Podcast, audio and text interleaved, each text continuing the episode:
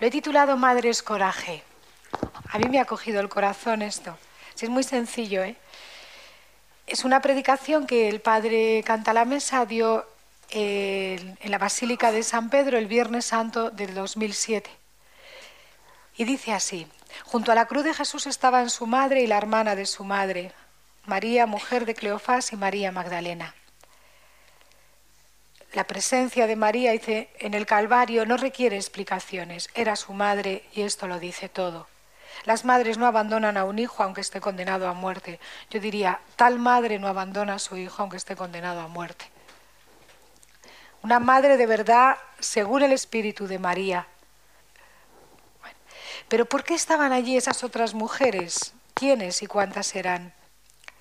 Los evangelios refieren el nombre de algunas de ellas, María de Magdala, la madre de Santiago el Menor y de José, de Salomé, madre de los hijos de Zebedeo, una cierta Juana y una tal Susana.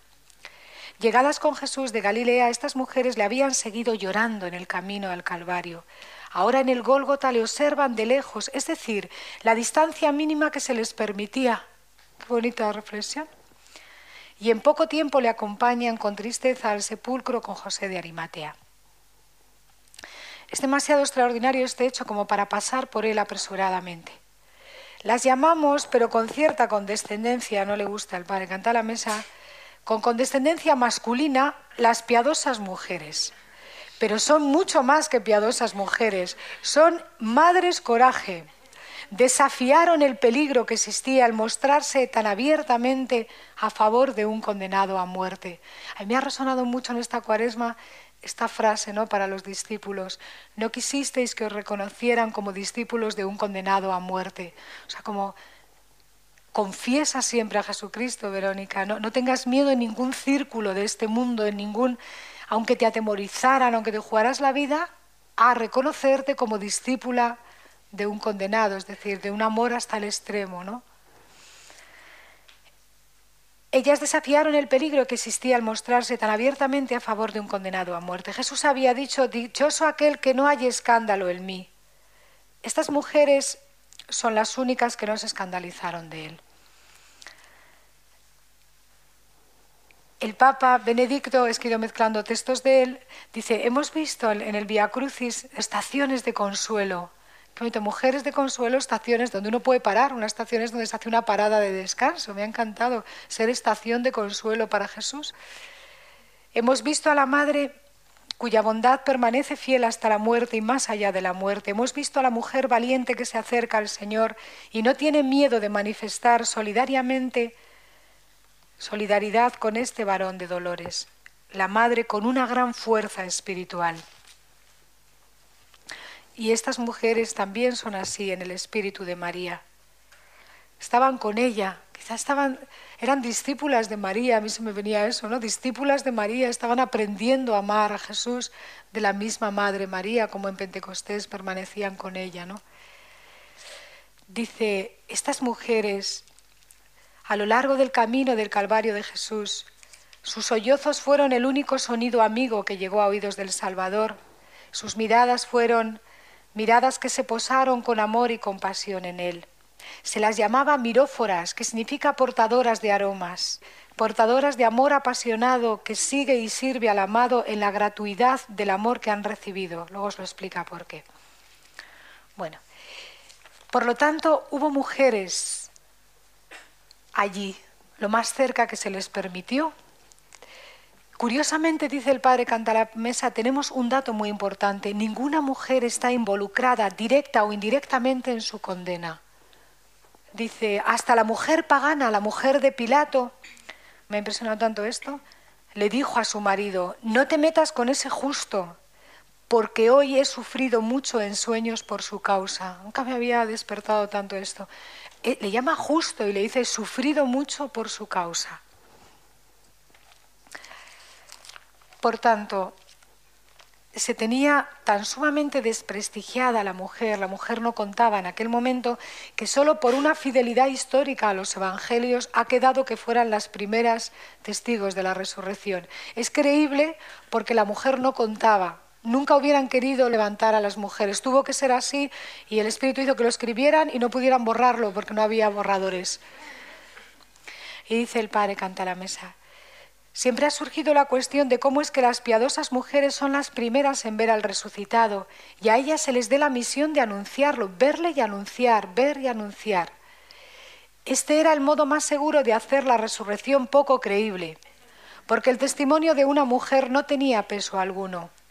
Los propios apóstoles respecto a las primeras tomaron las palabras de las mujeres como un desatino completamente femenino y no las creyeron. Son unas exaltadas las mujeres y, ven visiones porque son tan apasionadas que, ¿sabes qué bonito este dato, eh?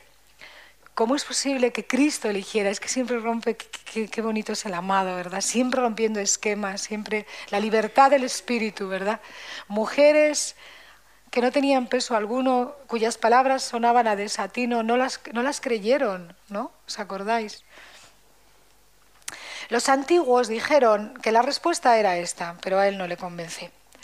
Como dice un himno romano, son las primeras en ver al resucitado, porque una mujer Eva fue la primera en pecar. Pero la respuesta auténtica es otra, escribe Canta la Mesa. Las mujeres fueron las primeras en verle resucitado porque habían sido las últimas en abandonarle muerto. E incluso después de la muerte acudían a llevar aromas a su sepulcro. Las miróforas no podían separarse de él. Debemos preguntarnos por qué las mujeres resistieron al escándalo de la cruz, por qué se le quedaron cerca cuando todo parecía acabado e incluso sus discípulos más íntimos le habían abandonado y estaban organizando el regreso a casa. Fíjate, ¿por qué permanecieron en el escándalo de la cruz cuando incluso los discípulos más íntimos habían abandonado y estaban organizando el regreso a casa? La respuesta la dio Jesús. Han amado mucho. Grabaros esto a fuego. Es que me ha impresionado tanto, tanto, tanto, tanto, tanto. Cómo si queréis llegar hasta el fin, aquí tenéis la clave. Las mujeres habían seguido a Jesús por él mismo, por gratuidad del bien de él recibido, sanadas y liberadas, no por la esperanza de hacer carrera después. A ellas no se les había prometido doce tronos, ni ellas habían pedido sentarse a su derecha y a su izquierda en el reino. Le seguían, está escrito, para servirle, porque le amaban. Eran las únicas después de María, su madre, en haber asimilado el espíritu del Evangelio habían seguido el deseo y las razones del corazón y éstas no habían engañado. A mí esto me ha traspasado. Solo quien ama de verdad no puede abandonar nunca a la persona que ama. Quien sigue a alguien por hacer carrera, por ser alguien, para tener tronos, promesas, izquierda, derecha, cuando, cuando vea que eso cae, cuando ve que aparentemente mi maestro es un fracasado, me retiro, porque o es el amor lo que te sostiene o todo se acaba, se acabó la carrera. La respuesta la dio anticipadamente. Jesús han amado mucho. Dice Benedicto, las mujeres sanadas y liberadas por Jesús le habían seguido por él mismo, por gratitud del bien de él recibido, no por la esperanza de hacer carrera, etc. A lo largo de los siglos, dice Benedicto, numerosos hombres y mujeres, transformados por el amor divino, han consagrado su vida a la causa del reino. Ya a orillas del mar de Galilea, muchos se dejaron conquistar por Jesús, buscaban la curación del cuerpo y del espíritu y fueron tocados por la fuerza de su gracia. Otros fueron elegidos personalmente por él y se convirtieron en apóstoles, pero también otras mujeres como María Magdalena lo siguieron por su propia iniciativa, solamente por amor. ¿De verdad, eh? Qué bajo y al igual que Juan, también ocuparon un lugar en su corazón. María Magdalena, discípula del Señor, no solo quedó como la pecadora penitente, sino como la primera testigo de la resurrección. Apóstol de Cristo se ha convertido en testigo del poder de su amor misericordioso, más fuerte que el pecado y que la muerte. Por tanto, ahora os leo esto. Solo el amor puro, gratuito, libre de ambiciones y egoísmos, tiene impulso hasta el fin Mujeres coraje, mujeres que aman, que aman en el amor que reciben de Él, en su mismo dinamismo de entrega y servicio, tienen ese dinamismo, ¿os acordáis? El dinamismo de un amor gratuito. Ellas corren sin retrasarse en la carrera del amor, fijos los ojos en el que inició y lleva a plenitud el fuego que arde en sus entrañas. Por tanto, hija, si queremos llegar hasta el fin, solo nos puede mover el amor más puro, la gratuidad más absoluta. Que mi Jesús sea consolado. Eso es todo lo que deseo, que, que sea amado, que encuentre una mirada de amor en, aquellas horas. Eso es lo que buscaron, por eso llegaron hasta el final. No buscaban tronos, no buscaban derechas, izquierdas, recompensas, más que el amor mismo que ya les había tocado sanándolas y liberándolas. Esto es todo la clave. Quien perseverare aquí por amor gratuito llegará hasta el fin en una vida radiante. Quien esté centrado en buscar ser feliz incluso, que lo vas a ser la que más, pero si sueltas eso, su propia recompensa, su cuando, cuando las cosas no salgan como yo, nosotros esperábamos, cuando ya no salgan como esperábamos, abandonaremos a Cristo y su causa. Es que es una clave impresionante, parece sencilla, pero tiene una hondura enorme. ¿eh? Y aquí dice una cosa muy bonita por último, ¿no? Nos da una enseñanza vital. Dice, en esta época parece que no cuenta amar. Amar no tiene mucho no es, no es productivo, ¿no? Y sin embargo sabemos que la felicidad de la tierra es amar y saberse amado. No es difícil entender por qué estamos tan ansiosos de incrementar nuestros conocimientos y tampoco de aumentar nuestra capacidad de amar. El conocimiento se traduce después en poder y el amor en servicio. Fijaos, estamos muy preocupados de conocer para luego tener poder, yo domino sobre esta ciencia, sobre esta técnica, sin embargo poco empeñados en amar, porque quien ama tiene el dinamismo del servicio. El Padre todo lo puso en sus manos y se puso a servir. Por eso la gente de hoy estamos heridos también de querer conocer para avasallar a otros, para, para ser los diez, los más sobre los demás, levantarnos sobre los demás, a que sí. El amor tiene el dinamismo del servicio. Una de las idolatrías modernas es la del IQ, el coeficiente intelectual.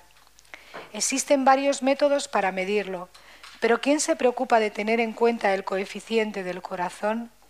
Sin embargo, solo el amor redime y salva. No hay poder humano, inteligencia humana que pueda redimir, dar sentido al hombre y salvarlo. Mientras que la ciencia y la sed de conocimiento solas pueden llevar a la condenación.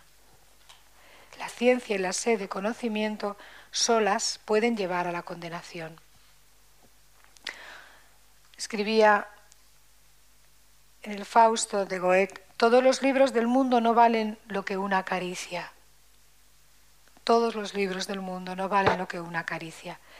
Antes, antes que ellos, San Pablo ya había escrito, la ciencia hincha, el amor edifica.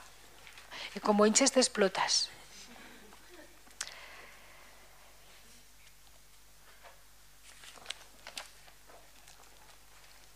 A propósito de esto, ¿qué lección es la que nos queda de verdad? Esto que se nos grave para Pascua, ¿no?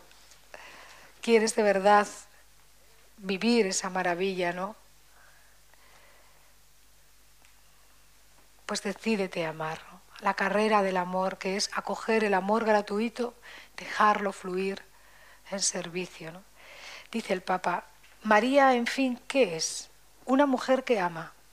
¿Cómo podría ser de otro modo? Como creyente, en la fe piensa con el pensamiento de Dios. Ama con la voluntad de Dios. No puede ser más que una mujer que ama. Esta es María. Piensa con el pensamiento de Dios, ama con la voluntad de Dios. No puede ser más que una mujer que ama. Lo intuimos en sus gestos silenciosos, en la infancia, en la delicadeza que tuvo en Caná, que hace presente lo que falta a los esposos. Lo vemos en la humildad con que acepta ser olvidada en el periodo de la vida pública de Jesús. Me ha impresionado la humildad con que acepta ser como olvidada. Queda totalmente en segundo plano, ¿no? En el periodo de la vida pública de Jesús, sabiendo que el Hijo tiene que fundar ahora una nueva familia y que la hora de la madre llegará en el momento de la cruz ahí es donde se la vuelve a ver, que será la verdadera hora de Jesús. Las horas de Jesús son las suyas. Le ha dejado libre para toda la misión, quedando ella donde tenía que estar, sencillamente en las cosas del Padre también, que aparece en el momento en que todos le abandonan. Mientras el corazón está corrompido por, por, otras ambiciones, cuando cae lo que tú esperabas, nosotros esperábamos, por eso los de Maú se van de espaldas a la vida, porque la ambición les había hecho ahora estar tristes y abatidos, ¿no? A estas mujeres no les decepcionó nada, no, no, lo vieron como parte de un designio, más tarde entenderían, simplemente se fiaron, peregrinas de la fe. Lo que saben es que no podían separarse de aquel amor que les había dado la vida, ¿no? Cuando los discípulos huyen, la madre permanecerá al pie de la cruz. Más tarde, en el momento de Pentecostés, serán ellos los que se agrupen en torno a la madre en espera del Espíritu Santo.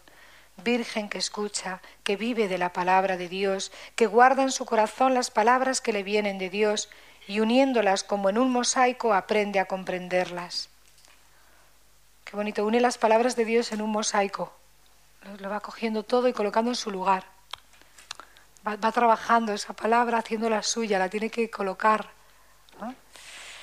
Nos remite a la gran creyente que llena de confianza se pone en las manos de Dios, abandonándose a su voluntad nos remite a la humilde madre, que cuando la misión del Hijo lo exige se aparta, y al mismo tiempo a la mujer valiente que mientras los discípulos huyen, ella está al pie de la cruz. Allí recibió una misión materna para todos sus discípulos de todos los tiempos. Hay una frase de Lubac que dice, la Iglesia con una presencia maternal y pacificadora, es presencia maternal y pacificadora, como quien se sabe en un seno maternal y tranquilizador. En ella aprendemos a vivir, en ella nos sabemos a salvo y en ella maduramos para poder confesar nuestro amor a Cristo y a la Iglesia siempre y en toda circunstancia, en toda circunstancia hasta el fin. Necesitamos, Madre, coraje, aquellas que viven la bienaventuranza de los pacíficos, porque son de Dios y todo lo suyo les pertenece y disfrutando en su heredad se ponen al servicio de las demás. Al hablar con vosotras y veros vivir, se me hace presente que crecemos, como dice Henry de Lubac, en la Madre Iglesia, presencia de unidad maternal y tranquilizadora. En la Iglesia crecemos en este carisma porque hay quienes ya se han decidido a ser madres en el Espíritu de María ellas crean el ámbito de Dios y nos envuelven en bendición maternal y tranquilizadora. Así, ni las ambiciones, competiciones, envidias, comparaciones, complejos, tensiones, tendrán fuerza alguna en esta tierra de Dios, porque vence la victoria del resucitado, la victoria del bien. El mal tendrá entrada entre nosotros si faltan madres, esto es lo que me ha venido, porque cuando no hay madres no hay hermanos. Eh, dejaremos de sentirnos hermanas cuando no sintamos la presencia también de madres. Somos hermanas y madres, ¿verdad? O cuando éstas no tengan suficiente autoridad y la única autoridad que reconocemos es el amor único en que nos experimentamos pacíficamente amadas. Por eso hoy queremos ser de verdad unas para otras madres coraje, madres pacificadoras que crean la maternidad de la Iglesia en esta casa de Dios. Está claro. Es decir, cuando en una casa hay madre, todos pueden jugar distendidos, ya nos llamarán a comer, ya nos llamarán. Es la sensación de que hay madre y hay autoridad. Si faltara entre nosotras madres con este coraje, madres de verdad, según las primeras hojas que os he leído, tendríamos crisis de identidad de hermanas, crisis de autoridad, crisis...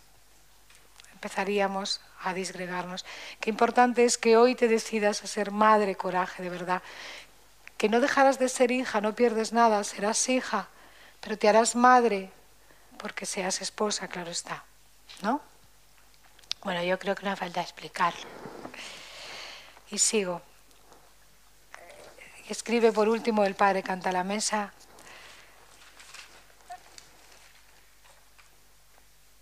Existe un solo iz del resucitado dirigido a las mujeres, el que se dijo a las miróforas la mañana de Pascua, id, avisad a mis hermanos que vayan a Galilea, allí me verán. Con estas palabras las constituía en primeras testigos de la resurrección, maestras de maestros. Toma ya. Las mujeres maestras de maestros, qué bonito. Por la vida, ¿eh? No porque se dedican a hablar, sino a vivir. Ellas partieron a toda prisa del sepulcro con miedo y con gran gozo y corrieron a dar la noticia a sus discípulos. Mujeres cristianas, mujeres coraje, sigamos llevando a nuestras hermanas y a todos los hijos el gozoso anuncio, la presencia del don. El Maestro está vivo, ha resucitado. Os precede en Galilea, dice el Padre canta la mesa. Es decir, os precede donde quiera que vayáis. Siempre está abriendo caminos. La vida de Cristo ha triunfado sobre la muerte. Su espíritu nos mueve a la unidad, nos mueve al amor más puro, a la obediencia simple y pura. Sí, su espíritu nos mueve a realizar la voluntad de Dios que nos hace madres capaces de dar vida. Veo aquí quienes ya saben amar y permanecen presentes u ocultas según nos necesite el Maestro. Veo criaturas de coraje y de obediencia, intrépidas, capaces de dar la vida para entregarse a Cristo a crear hogar de Dios, tierra buena cada día hasta el fin. Aquí y ahora en tu comunidad quieres ser presencia del amor gratuito, virginal, maternal y pacificador. Y otro aspecto que las madres, las madres de la resurrección, no andaban, corrían. Ya se les olvidó el andar, se les metió tal fuego en el cuerpo que comenzaron a correr, fueron corriendo. Que vivamos corriendo de verdad en la voluntad de Dios, prestas, sin apatía, sin queja, sin chirriar, sin demorar, puede ser tarde un segundo. Y si no lo es, es el amor el que me quema. Aunque no fuera tarde, yo quiero correr lo más cerca posible, lo más acompasado mi paso a la voluntad de Dios. Ser madres, coraje que llevan la prisa en los pies para anunciar muy lentas, lentas total y paralizadas para el mal, pero muy despiertas y muy rápidas para el bien. ¿Eh? Está entendido, lo queréis así, queréis ser así, madres, coraje. Os hago una pequeña síntesis para que no se nos escape nada. ¿Eh? Algunas mujeres le seguían y le servían porque no quisieron hacer carrera, solo vieron la experiencia de un amor que les había sanado y liberado y que nadie les había amado y mirado así, no pueden separarse de él hasta el fin, lo que toque, las circunstancias que toque la fiesta o la pasión, toda circunstancia pegada, unida al maestro, porque no quieres más que, como decía José de Arimatea, ¿no? Impresiona tanto, dadnos su cuerpo, dadnos su cuerpo. ¿Qué es lo que te mueve? Quiero su cuerpo. Entregadnos su cuerpo. ¿Qué es lo que busco, lo que he buscado desde siempre, el inicio de mi vida? Quiero su cuerpo, busco su cuerpo de verdad, en el que habita toda la plenitud de la divinidad. Toda mi plenitud está en ese cuerpo al que busco. No me separo de él. Como Dios me deja estar en ese momento junto al amado, oculta, presente, lo más sencillo, en la cruz, en la resurrección, en el sepulcro, ungiéndole, que eso es en este cuerpo, a mí me lo hicisteis, ¿eh? Mi cuerpo, este es el cuerpo que busco y al que amo y me entrego, Jesús, en esta comunidad presente, ¿eh? No es abstracto. Cristianismo es la encarnación, lo más concreto. Madre que con los dones de Dios se echa a los pies de las hermanas. ¿no? De hecho, esta es una plática que se mueve una, meditación entre la pasión y el resucitado, ¿no? Las mujeres que estaban allí, las primeras testigos de la resurrección. Es que es el mismo paso. Después de la cruz, el paso siguiente es la resurrección. Ser madres muy valientes, que se lo jueguen todo por, por crear tierra de Dios. ¿Cómo me viene esa palabra, verdad? Os lo digo mucho y es últimamente tierra buena, crear hogar de Dios donde yo pueda vivir el signo de Dios y tú también, crear tierra, de, no solo acoger y recibir en la tierra, sino crear esa tierra. Es el Espíritu el que crea en mí, pero necesita creyentes. Veo madres aquí, yo veo aquí hermanas que de verdad están vivas, ¿eh? y bien vivas y que encarnan el carisma. ¿Qué es esto? ¿No? responsabilidad y una maternidad muy concreta en esta, pues también en este siglo y con esta fuerza de, irradiación que Dios nos ha dado, ¿no? que es una preciosidad. He puesto criaturas de coraje y de obediencia, intrépidas. Pues avanzamos felices, agradecidas, dichosas en la voluntad de Dios.